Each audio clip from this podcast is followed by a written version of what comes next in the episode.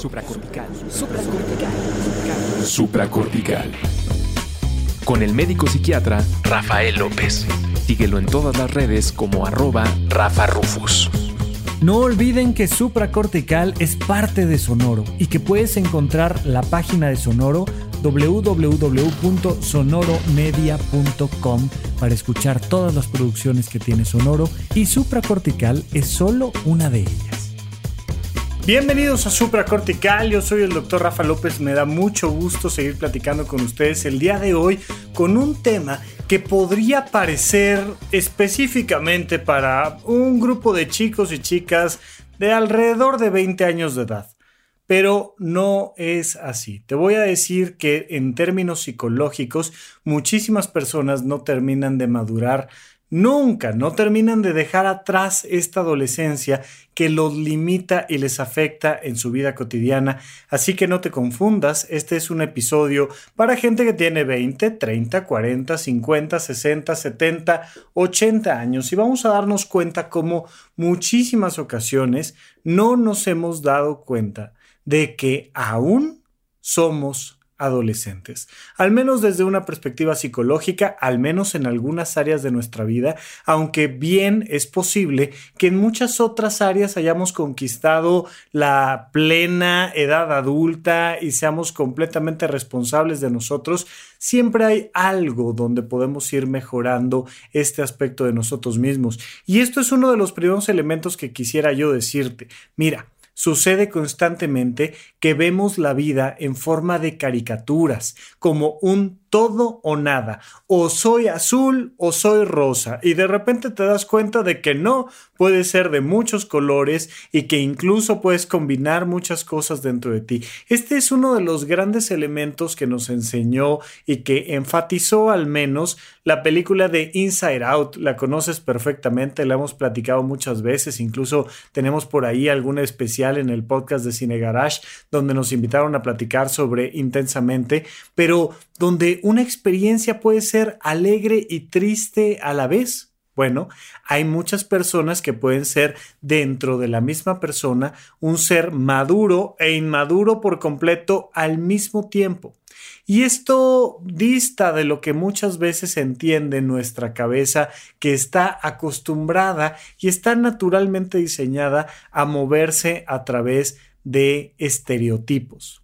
Las personas todas las personas, no solo las malas personas que no entienden la diversidad y la tolerancia social, eh, son las que hacen estereotipos. No, todos nos manejamos a través de estereotipos y de hecho... Em, me gustaría aquí hacer una pequeña acotación. Recuerda que un estereotipo es una caricaturización, es una simplificación de las características principales de algo. Y entonces muchas veces nosotros, a nosotros mismos, nos estereotipamos. Es que yo debo de ser una buena persona. Es que yo debería de siempre perdonar y nunca sentir culpas y poderlo resolver todo. Y la verdad es que somos mucho más complejos que esto.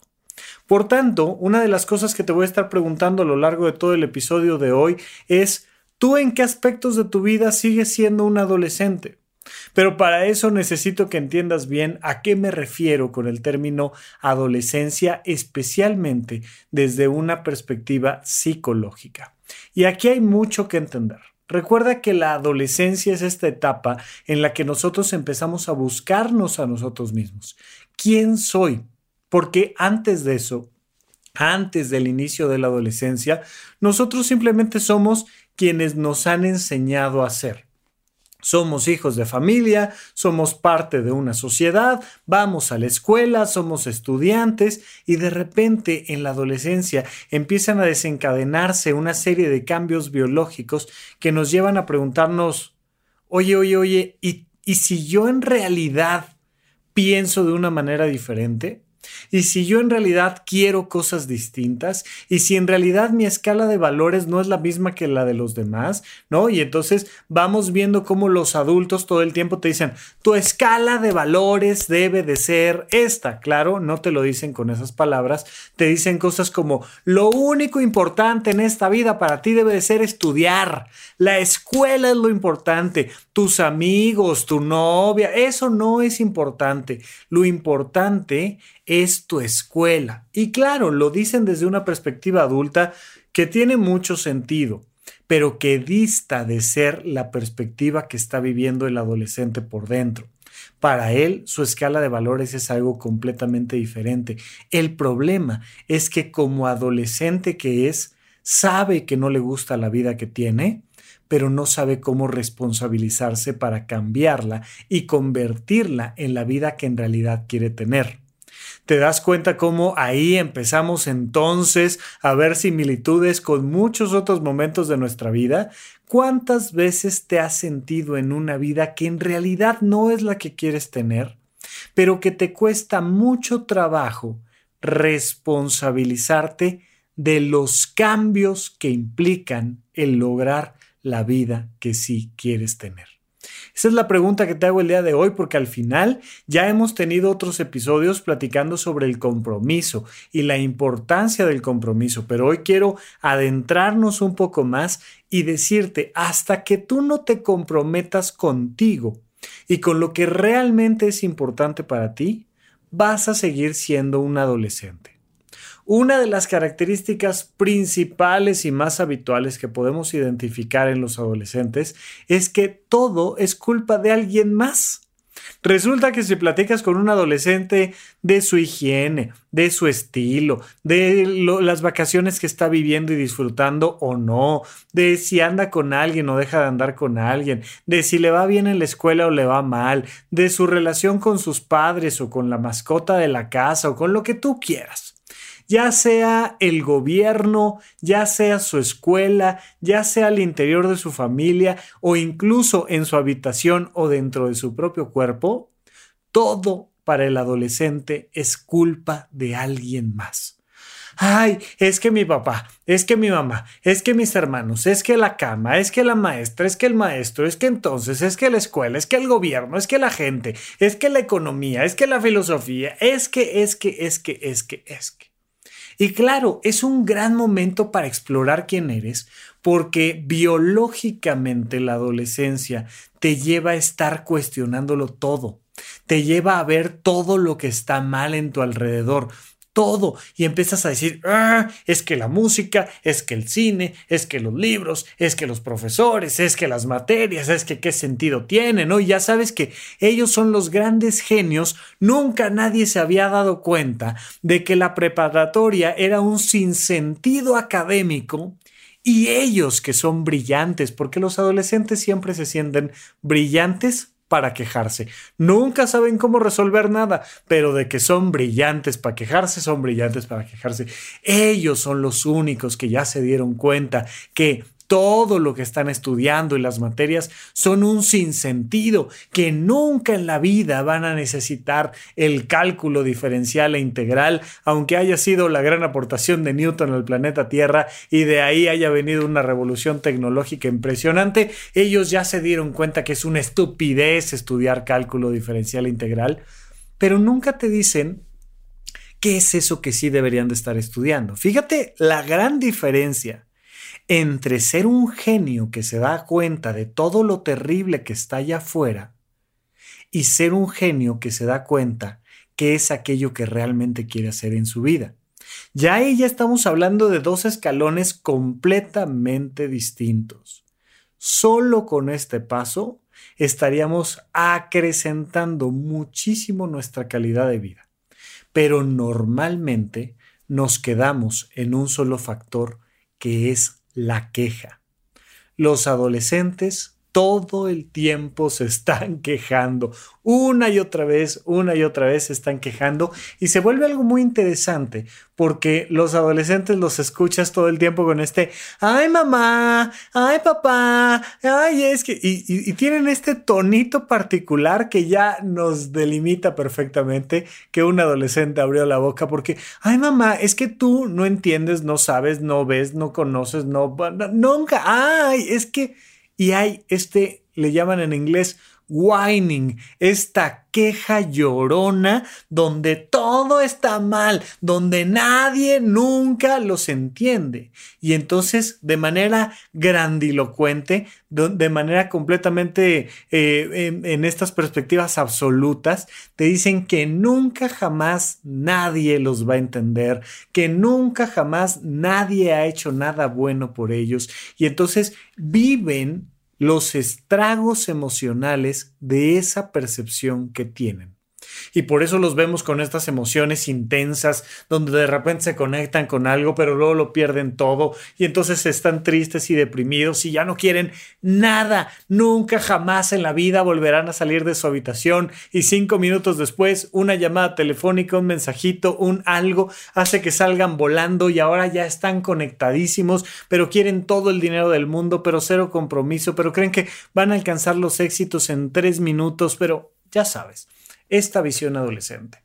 Ok, pero la gran pregunta aquí no es cómo son los adolescentes, hay que entenderlos para entonces pasar a la gran pregunta que es, tú, ¿qué tanto haces este whining? ¿Qué tanto te estás quejando constantemente y llorando porque las cosas no son como tú quieres? Mira, te puedo demostrar muy fácilmente que hay una gran cantidad de gente que está en el lloriqueo constante y lo ves en redes sociales. Los de un lado y los del otro, los de arriba y los de abajo, los de adentro y los de afuera, todos en su postura hiperpolarizada están constantemente en el lloriqueo diciendo todo lo que debería de ser distinto. Es que la gente tendría que pensar así, es que la gente tendría que actuar asado, es que y todo el mundo está ahí en redes mandando mensajitos en este gran muro de la autovergüenza, ¿no? En este gran muro donde todo el mundo se está quejando de este planeta en el que vivimos pero las propuestas son muy poquitas, normalmente casi nulas, y entonces te das cuenta de cómo nosotros mismos participamos de este proceso. Todo el tiempo es queja, queja, queja, queja, queja, queja, queja. Te pregunto yo, si te pudieras quejar abiertamente, ¿de qué te quejarías? A lo mejor ahorita te cuesta trabajo, échale una checadita a tus redes sociales, ve cómo, cómo te has eh, eh, desplazado en los últimos días, con quién has platicado y de qué has platicado, y observa de cuántas cosas te has quejado de las cuales no vas a participar en su mejora. No está mal, insisto. Dentro de ti, dentro de mí, hay una parte muy madura, muy fuerte, muy positiva y hay otra súper inmadura que no está haciendo lo que le toca hacer. No pasa nada. ¿eh? O sea, tú, yo y cualquier persona estamos en este proceso eterno y constante de madurar. No hay absolutamente nadie que haya logrado este paso a decir yo ya, ya lo resolví todo, tengo el máximo nivel de autoconfianza, de, de, de, autoestima, yo ya todo el tiempo soy propositivo, resolutivo. No, todo el tiempo tenemos que estar trabajando en nosotros mismos y todo el tiempo tenemos que estar buscando esa parte adolescente de nosotros que se queja pero que no actúa, que culpa a los demás, a todo lo demás, del pobre nivel de conciencia que tiene.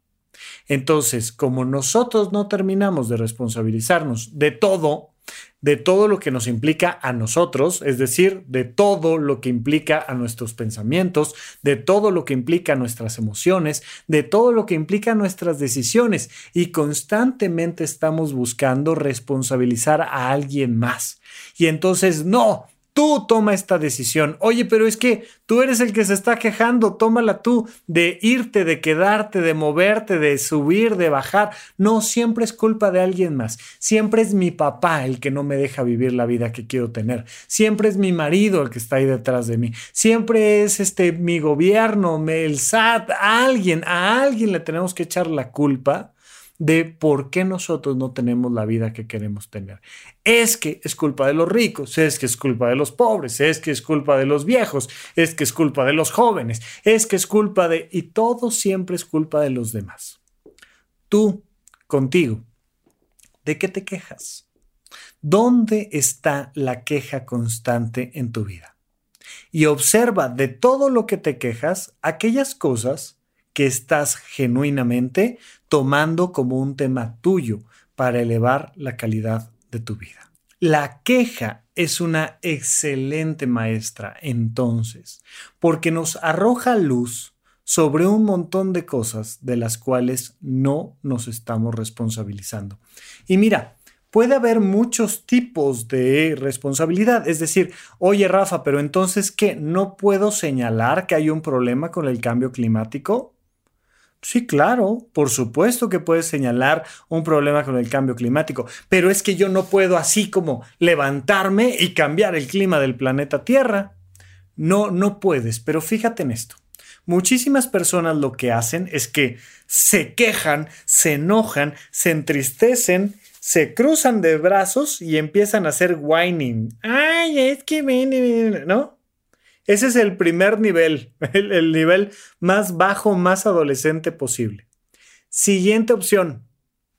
Me enojo, me entristezco, pero me pongo a hacer algo al respecto.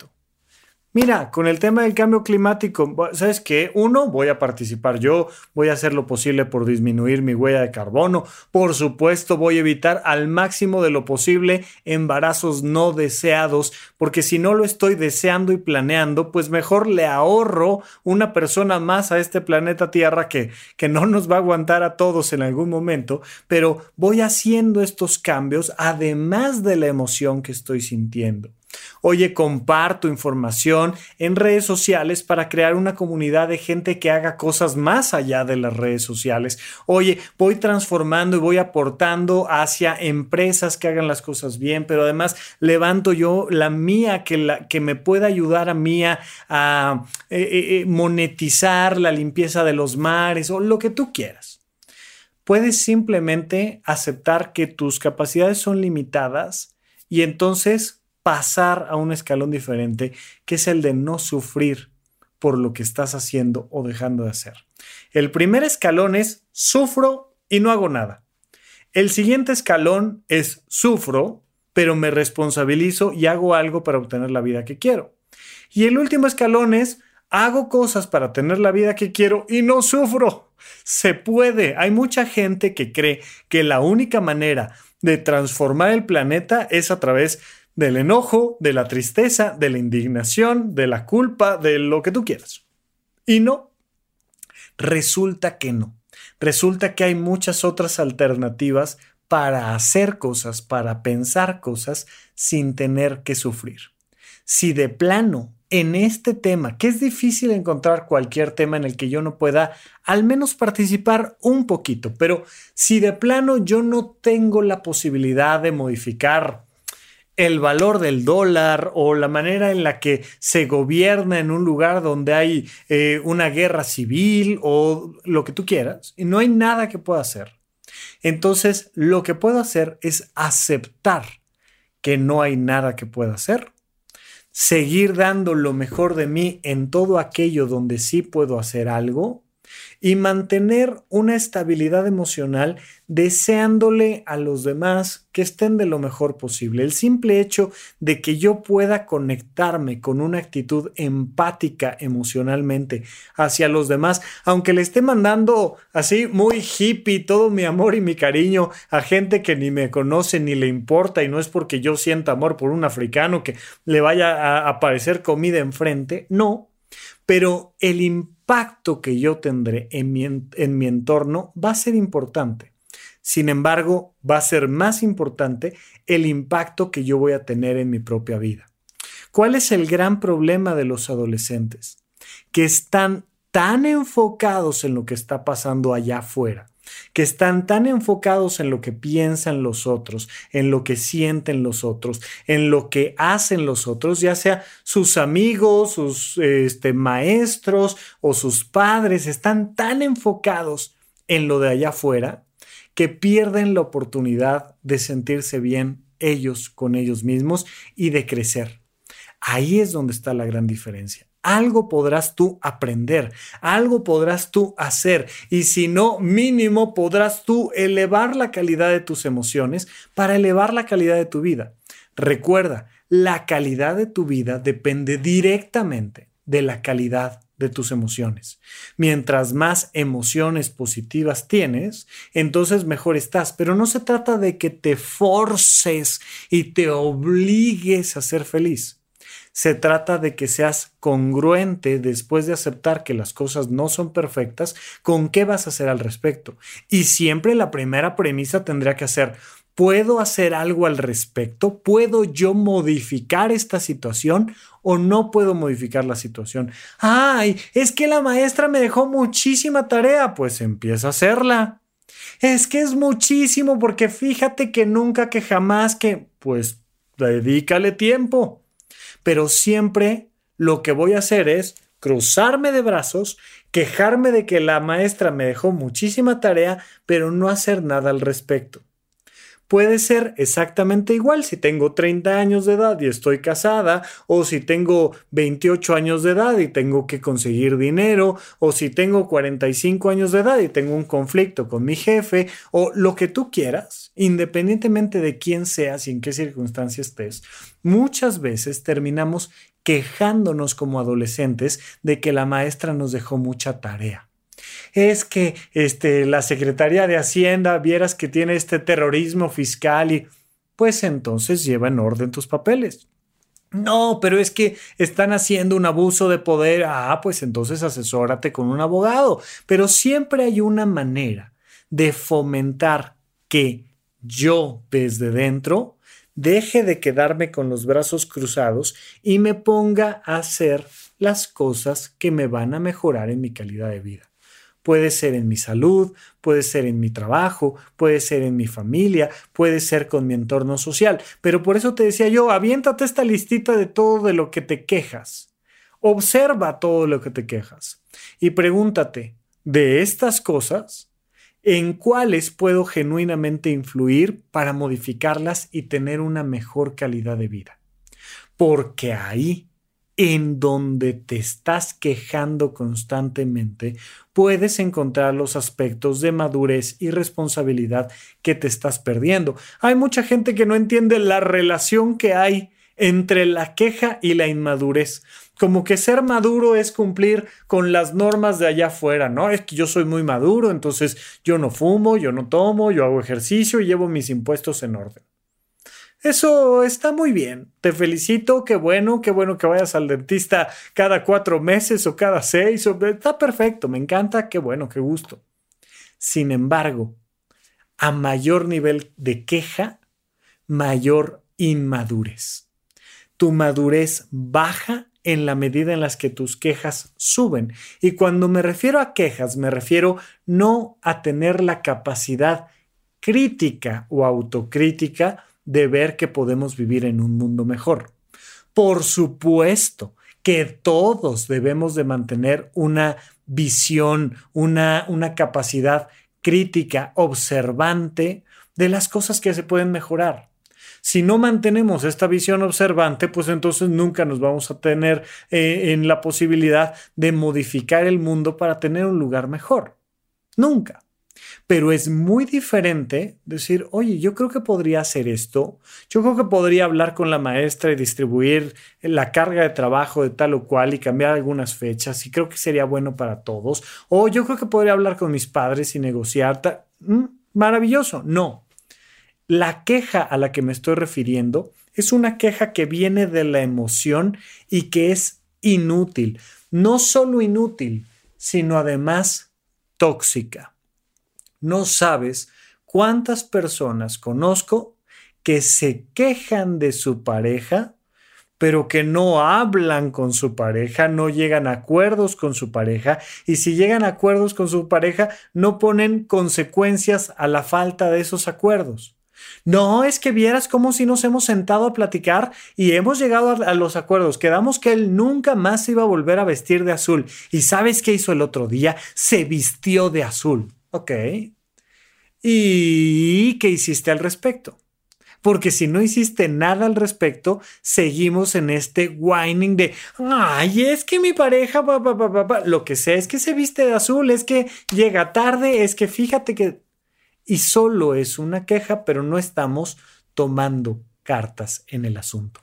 Últimamente hemos tenido mucha información de cómo los, los, influencers y las personas que se han hecho de un público allá afuera en las redes sociales, en YouTube, en Instagram o demás, pues han empezado a tener unas conductas que distan mucho de la madurez y parecen adolescentes. Oye, ¿cómo que vendiste tu opinión política en un momento incorrecto jurídicamente? Ay, pues si yo, ay, y empiezas a escuchar del otro lado de la respuesta ese whining, ¿no? Y esto puede llevarlo a otros casos que seguramente has estado escuchando, donde las personas no se dan cuenta de la responsabilidad que implica abrir la boquita frente a una cámara y un micrófono no tienen la más remota idea y terminan como adolescentes echándole la culpa a todos los demás. E incluso me ha tocado escuchar a las mamás y los papás de esas personas, ya te estoy hablando de, de gente de bastante edad, diciendo, ¿y a ti cuando mi hija te dijo que te debía algo? Y, ¿no? y en este whining constante, donde no encontramos nunca la responsabilidad de mis actos. Y eso termina en consecuencias jurídicas o termina en consecuencias administrativas o termina en consecuencias con tus relaciones interpersonales. Entender esta posibilidad de ser una persona en ejercicio de su madurez implica ver dónde en estas partes de mi vida estoy simplemente actuando a través de la queja inservible que además me lastima a mí. Porque cuando tú te quejas, estás afectando tu autoestima. Fíjate en esto. Tenemos esta idea de que, bueno, la queja podrá ser muy inútil, pero, pero pues, nada más, hombre. No, la queja te lastima en tu autoestima. Porque en el momento en el que tú te quejas, e insisto, no me refiero a que vas al cine y te atienden mal y entonces que pides hablar con el encargado del lugar, que pides hacer una carta donde vas a narrar los hechos y donde estás diciendo esto está pasando y además vas a pedir el reembolso de tu boleto, lo que tú quieras. A eso no me refiero con queja, eso es una acción para resolver un conflicto. No, no, no. Me refiero a esta queja donde es que y los cines y la comida y la película y qué barbaridad. Hay gente que le gusta ir al cine a quejarse de todo lo que pueda o al teatro o que pone este, ya sabes, las noticias para quejarse inútilmente en la noche y tienen este deporte olímpico de quejarse en la noche de todo. Mira este lo que no hizo, mira aquella lo que no se puso, mira aquel lo que opinó y es una queja inútil que te hace daño a ti. ¿Por qué te hace daño a ti? Porque en el momento en el que tú estás haciendo un juicio de valor contra el otro, te estás lastimando a ti. Parece una cosa un tanto difícil de explicar y entender, pero cuando tú a alguien le estás diciendo que es un ladrón, tú te estás convirtiendo en ese momento en la víctima de un robo. Cuando le estás diciendo a alguien que es un prepotente, tú te estás convirtiendo en la víctima de esa prepotencia. Cuando tú te estás quejando de alguien porque es un, abusador, tú te estás convirtiendo en esa persona abusada. Entonces, es muy importante que identifiques cómo las quejas te lastiman. En el momento en el que yo me quejo de mi pareja, pues entonces yo me siento una persona que está con alguien con quien no quiere estar, que está viviendo la vida que no quiere tener. Y entonces me lastima en mi autoconcepto. Entonces, ¿por qué me duele que hayas incurrido en este acto de mentiras? Tú me mentiste, me dijiste que no te ibas a ir con tus amigos a beber alcohol y te fuiste a beber alcohol y entonces a mí me duele y me quejo. Porque como yo te estoy diciendo a ti que eres una mentirosa, que eres un mentiroso, pues entonces yo me estoy interpretando a mí en el personaje, en el papel de un hombre, una mujer engañada, engañado. Eso me lastima. En el momento en el que yo puedo deslindarme, ponte en la, en la postura de un maestro de preparatoria, de una maestra de preparatoria que les, les encargó un trabajo a los chicos. Oigan, para el lunes toca que hagan esto. Listo, y entonces llega el lunes y uno de los adolescentes en cuestión empieza a quejarse contigo. Ay, es que era muy difícil, es que no estaba claro, es que no sé qué, tal, tal, tal. Y tú puedes separar y diferenciar con esta distancia crítica emocional lo que el otro está haciendo desde su inmadurez con lo que tú eres. Mira, yo lo único que hice fue pedirte un trabajo. Y si no lo tienes, no pasa nada, yo aquí anoto que no entregaste el trabajo y ya. Pero me separo. A la hora que yo me quejo, en ese momento me vinculo con tu adolescencia, me vinculo con esta, esta parte inmadura de tu forma de percibir el mundo, me vinculo con tus mentiras o con tus agresiones o con tu lo que sea. Porque tú te quejas, ay maestra, es que no es posible, y yo me quejo de ti, ay, es que estos squinkles, qué barbaridad. Y entonces ya somos dos víctimas. Es un doble espejo que se está reflejando una víctima en la otra. Cuando tú tienes la posibilidad de responsabilizarte de ti, tu autoestima crece, tu autoconcepto crece, porque ahora eres esta persona que es dueña de la calidad de su propia vida. Vamos a un corte y regresamos con ustedes aquí a Supracortical. ¿En dónde, cuándo y para qué escucha Supracortical? Comparte tu experiencia en redes sociales para que más personas conozcan este podcast. Sigue al Dr. Rafa López en todos lados como arroba Rafa Rufus.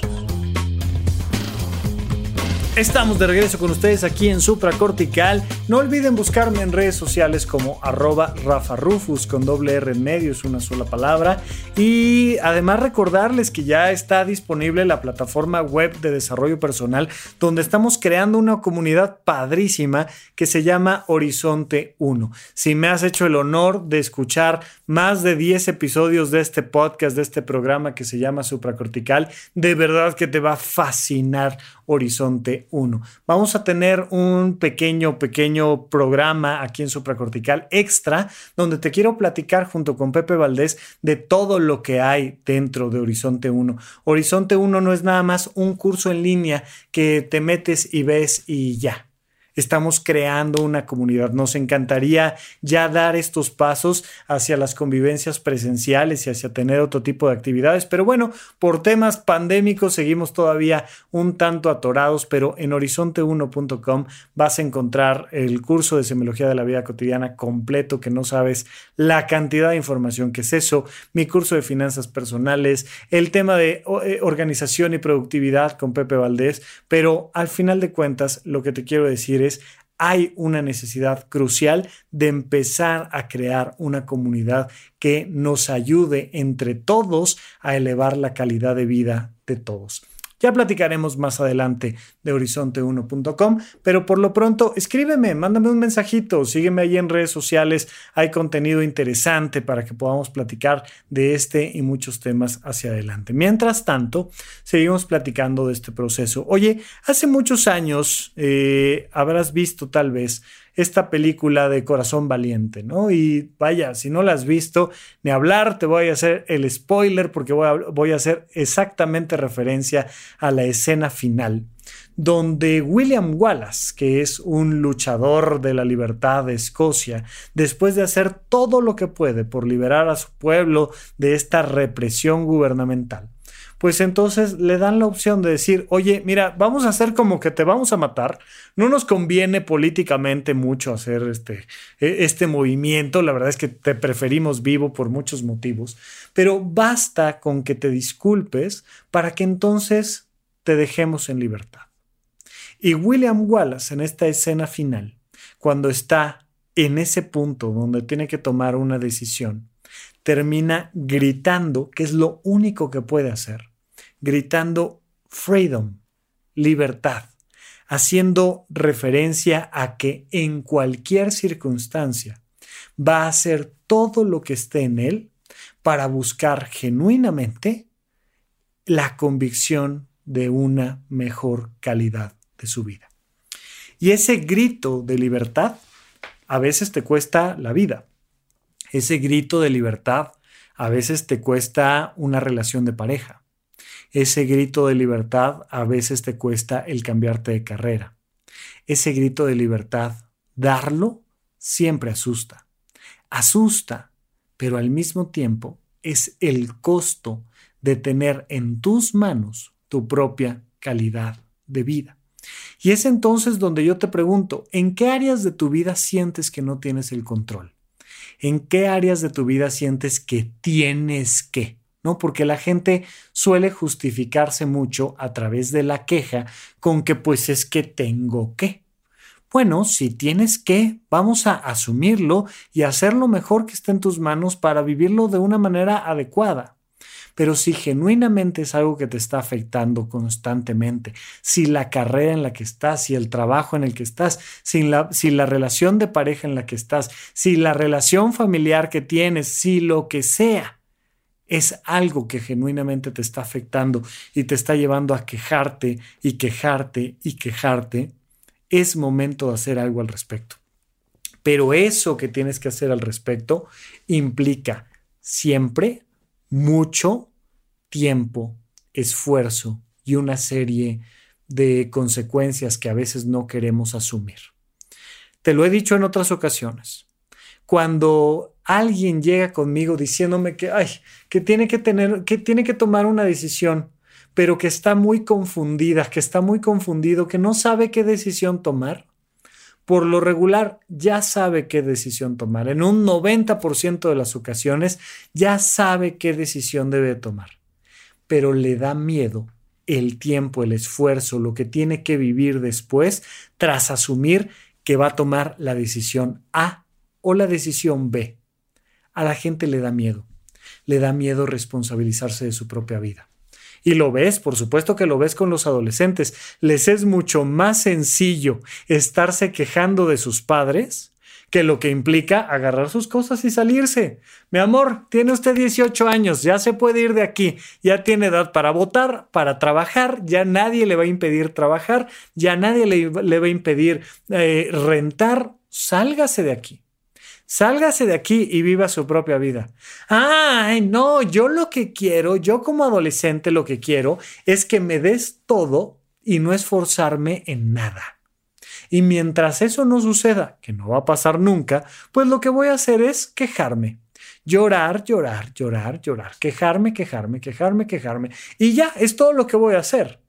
Oye, te quejas de la ropa que traes, pero no te veo trabajando para comprar tu propia ropa. Oye, te quejas de la tarea que te dejaron, pero no te veo estudiando. Oye, te quejas de que te presionan por estudiar una carrera, pero no eliges la carrera que tú quieres. Oye, te quejas de la relación de pareja que tienes, pero no te veo haciendo algo para cambiar de pareja o para cambiar la manera en la que te relacionas con esta pareja. Oye, te veo quejándote, quejándote, quejándote, porque eres un adolescente. Y está bien, es una etapa de la vida, pero si ya tienes 25, 30, 40, 50, 60 años y sigues en este proceso del whining, en esta queja constante, pues entonces tú no estás dando ese paso de responsabilizarte. Mira, responsabilizarte implica al mismo tiempo darte y darle a los demás lo mejor de ti. Los adolescentes están esperando que todo el tiempo alguien les dé que alguien les dé cariño, que alguien les dé comprensión, que alguien les dé dinero, que alguien les dé permiso. Pero no están haciendo nada para darse a sí mismos cariño, comprensión, dinero, permiso. No están haciendo lo necesario para que ellos sean su fuente principal de recursos mientras más te acercas a la infancia, mientras más piensas en un adolescente de 16, 14, 12, pues más te vas dando cuenta de que efectivamente no pueden tomar mucho de su vida en sus manos. Por eso son menores de edad y por eso tiene que haber alguien mayor de edad que se responsabilice de ellos, porque todavía no están listos. Pero cuando tienes 20, 25, 30, 40, 60, hay mucho que debes de poder responsabilizarte de ti, de ti y de tus finanzas. Ay, es que qué caras están las cosas. Pues no te veo ni generando nuevas fuentes de ingreso ni ahorrando encanto. Ay, es que mi pareja, pues no te veo ni tomando decisiones de sentarte con ella a platicar y nada. Simplemente hay una queja constante. Cuando estamos responsabilizándonos de nosotros mismos, tenemos que ver todo esto que estamos pidiéndole al mundo como una excelente manera de encontrar eso que nosotros nos tenemos que empezar a dar. Y muchas veces lo primero que empezamos a pedir es cariño y comprensión. Pero somos personas que para nada se tienen a sí mismas cariño y comprensión, sino que todo el tiempo se juzgan, se agreden, se lastiman, se critican y no vemos personas que se estén cuidando. Recuerda que el amor propio es sinónimo de autocuidado. Esto anótalo con fuego y que no se te olvide nunca. Amor propio no es como de, ay, me abrazo a mí ah, y me quiero mucho. No, eso no es amor propio, eso es una cursilería que si te gusta hacer, por mí adelante, dale, yo no tengo ningún problema, quiérete, apapáchate, está buenísimo. Pero amor propio, lo que verdaderamente significa es autocuidado. Es decir, yo me voy a dar a mí mismo, a mí misma, mantenimiento físico. Voy a alimentarme con el alimento de la mejor calidad que pueda voy a beber agua simple, voy a alejarme de las agresiones físicas que me pueda hacer yo a mí, voy a llevarme a hacer ejercicio, pero voy a llevarme a escuchar música, a pintar, a leer, voy a llevarme a adquirir conocimiento. ¿Para qué? Para comprenderme, porque si no estoy acercándome constantemente al conocimiento a través de un podcast como este, a través de un video en YouTube, a través de un libro, a través de un curso, a través de algo, si no me estoy llevando al autoconocimiento, que el autoconocimiento pasa también por el cálculo diferencial integral, ¿no? Implica también el, el sentarse a aprender matemáticas o geografía o idiomas o lo que tú quieras, que vas llenándote de información, pero vas llenándote de buenos alimentos pero vas respetando tus horas de descanso, pero vas aprendiendo a dialogar mejor contigo, pero vas encontrando en ti todo este autocuidado, solo entonces realmente estás experimentando el amor propio. Y una vez que empiezas a experimentar la importancia del amor propio, entonces tienes la posibilidad también de moverte un paso hacia adelante y darle amor a los demás.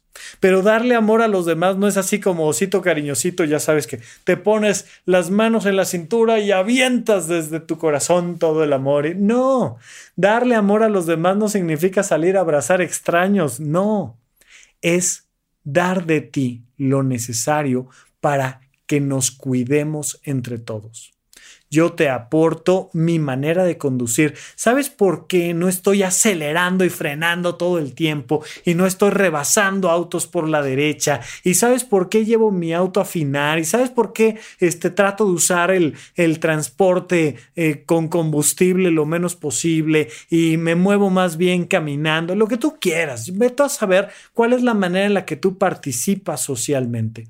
Pues porque esa manera de quererme y cuidarme hace que quiera y cuide a los demás. Podemos disminuir en mucho los accidentes a través de las conductas que nosotros tenemos con la madurez de nosotros mismos. Observa cómo manejan los adolescentes. No se cuidan a ellos y ponen en riesgo a los demás. Observa lo que está pasando con la pandemia, donde los más jóvenes son los que están poniendo en riesgo a los mayores y a ellos mismos porque claro, por supuesto que hay mayor riesgo de tener un padecimiento fatal con el tema del coronavirus si tienes ciertas características, entre ellas la edad, pero los jóvenes también se ponen en un riesgo constante. Cuando tú ves que alguien se cuida a sí mismo, está cuidando a los demás.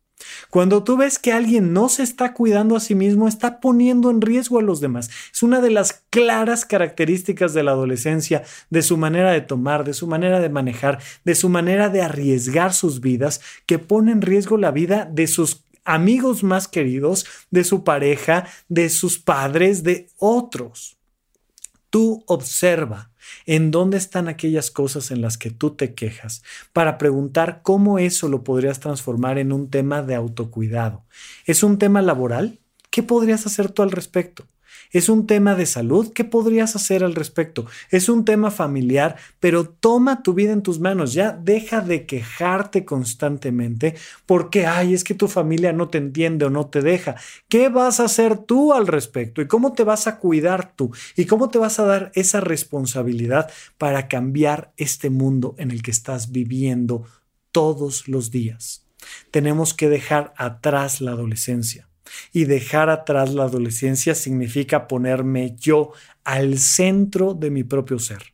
Significa poder ponerme en esta pieza central donde yo digo, lo que sea que esté viviendo, parte siempre primero de mi autocuidado. Dentro de esta situación, en medio de un terremoto, ¿qué puedo hacer para cuidarme a mí y cuidar a los demás? En medio de una relación de pareja conflictiva, ¿qué puedo hacer para cuidarme a mí y a los demás. En medio de una situación complicada dentro del trabajo o con mi familia, ¿qué puedo hacer yo para cuidarme a mí?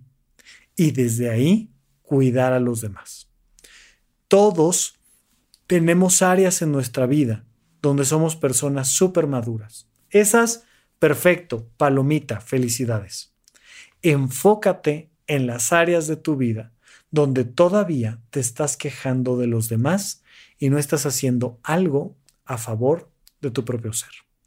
Lo seguiremos platicando en otros episodios. Mientras tanto, muchas gracias por acompañarme.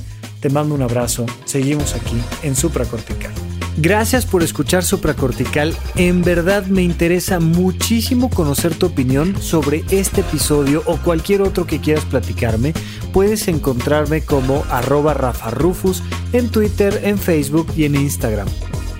Quiero darte las gracias por escuchar Supracortical y sobre todo por suscribirte y seguirme donde sea que estés escuchando este programa y así te puedes enterar todo el tiempo de nuestros próximos estrenos.